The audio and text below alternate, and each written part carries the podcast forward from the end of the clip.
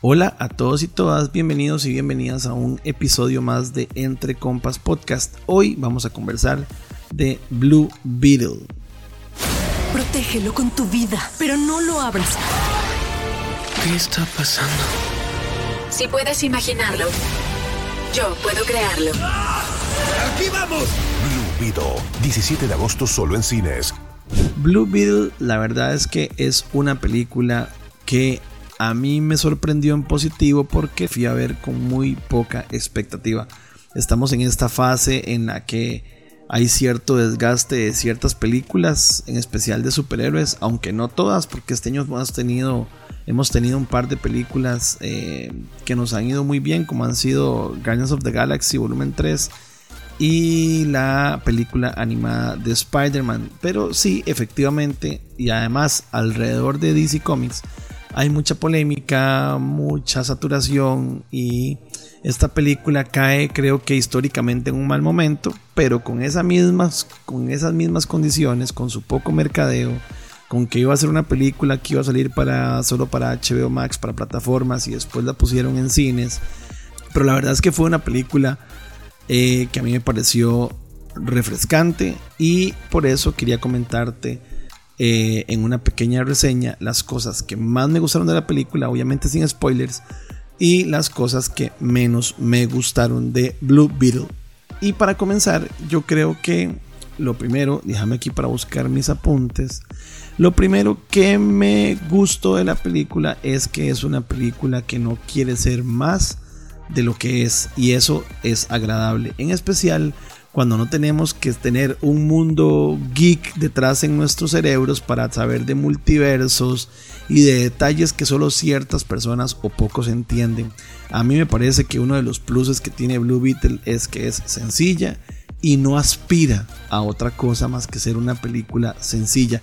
Es una película simple, es una historia de origen que ya nos hace, que nos tenemos súper conocidísimo a través de la historia, la clásica película de los poderes que recibo de una forma inesperada y no sé cómo lidiar con ellos alrededor de mi familia, etcétera, etcétera. Y la verdad es que es una fórmula que siempre a través de la historia ha sido ganadora y Blue Beetle pues es una más. ¿Y por qué esto me gusta? Porque para ciertos grupos, para cierta gente más joven, tal vez es una linda, agradable y sencilla forma de arrancar a conocer un personaje y no tener que estar como súper pendiente de un montón de cosas que al final lo que hacen es más bien saturar y estar muy agotados a la hora de querer ver un producto. A mí me parece que otro detalle que me gustó mucho es todo el tema asociado a su latinez, por decirlo así de alguna forma.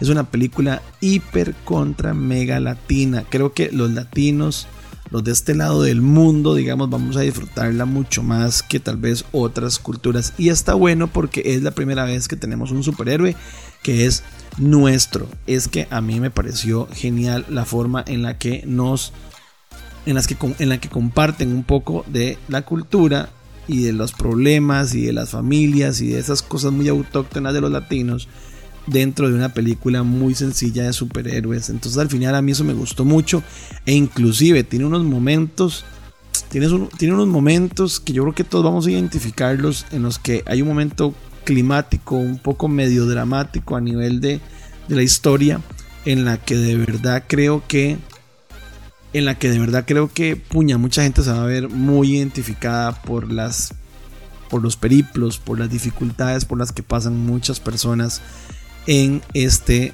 en esta búsqueda muchas veces, por ejemplo, del sueño americano, de la migración, y no solo eh, la gente que conecta con la cultura mexicana, si yo creo que es una película que no excluye al resto de América Latina que pasa por muchas cosas parecidas. Las referencias latinas a nivel del humor me parecen súper graciosas, la música, eh, la conexión con las familias, que además las conocemos muy bien porque son nuestras propias familias, me parece súper bien y la verdad es que está súper bien y la verdad es que está disfrutable. Los personajes son sencillos, todos, pero todos cumplen su rol. Habían, habrán unos que son el, obviamente el alivio cómico de la película, otros los mentores. Es que la película es muy predecible, sabes para dónde va y los identificas muy fácil. Y eso creo que hace que la película sea sencilla y se disfrute. el, el CGI o el CGI, como le quieras decir, me parece que está bien, más que bien para una película de, solo 100 millones de, de, dólares de costo. Aclaremos que, por ejemplo, Flash tuvo 220 millones y ya sabemos, pues, el tema del CGI, cómo tuvo ahí sus, sus muchas críticas. Entonces, dicho esto, creo que la película tiene muchas cosas que me gustan, de las que son sencillas y se disfrutan súper bien. El personaje, el traje, tiene muchas cosas que la verdad es que me parece que si no vas con una expectativa pensando que es el Dark Knight, porque no lo es, o pensando que es una película que todo el mundo dice que es la mejor película de superhéroes, que tampoco lo es, es una película que disfrutas bien. Y la verdad es que eso es lo que a veces uno ocupa en el cine, disfrutar sencillo, rápido y nada que después tenga que estar tampoco meramente conectado con nada, sino que algo muy individual que arranque y termine eh, de forma más eh, sencilla. Que he dicho, he dicho mucho esta palabra, pero es que la verdad es que la película es muy simple y eso es en lugar de que alguna gente lo vea complicado porque puede que no aporte nada al mundo de superhéroes o puede que se sienta que no está haciendo nada eh, sorpresivo, nada, eh, nada que genere tendencia, no está haciendo nada eh, nuevo como en, no sé, por ejemplo, la animación de Spider-Verse en su momento, la película anterior, que fue un wow completo, o todo el tema del, de los multiversos, y al final no, esta no tiene nada de esto, es una película simple. Lo que menos me gustó fueron los villanos, que obviamente nunca termina uno como de tener una, de comprender o, no creo que tengan tampoco una motivación tan fuerte como para que se conviertan en una amenaza de verdad palpable en la película. Uno sabe que cómo va a terminar todo, independientemente de que están bien, podrían estar mejor. La verdad no fue como que no me gustaron, nada más creo que podrían estar mejor.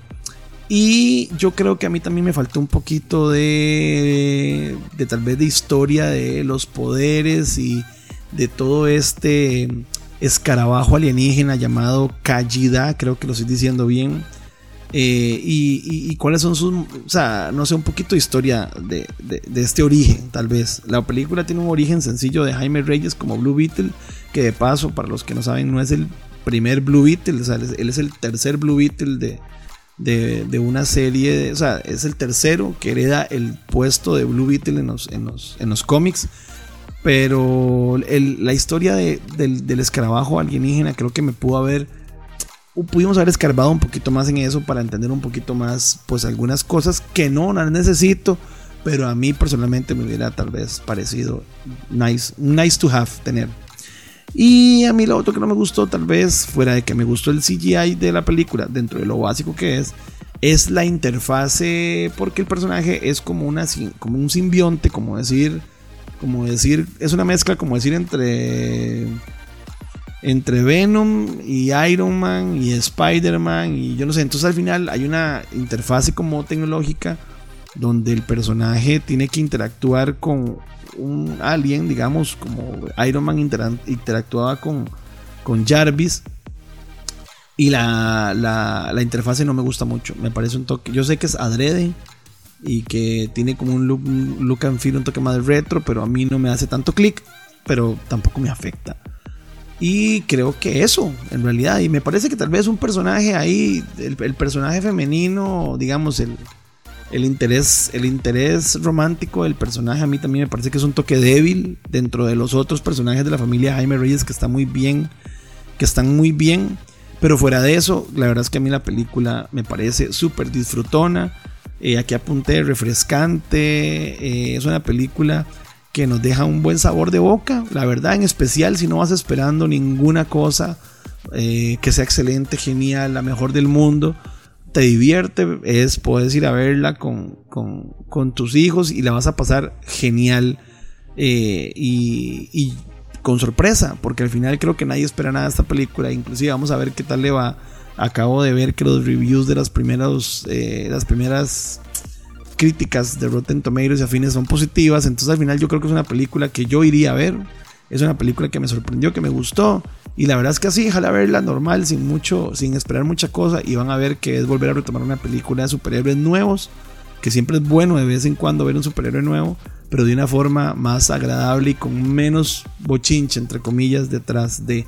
Así que vayan a ver Blue Beetle a partir del el 17 o 18 de agosto, dependiendo del país. Y eh, me cuentan qué les pareció. Pura vida. Chao, nos vemos.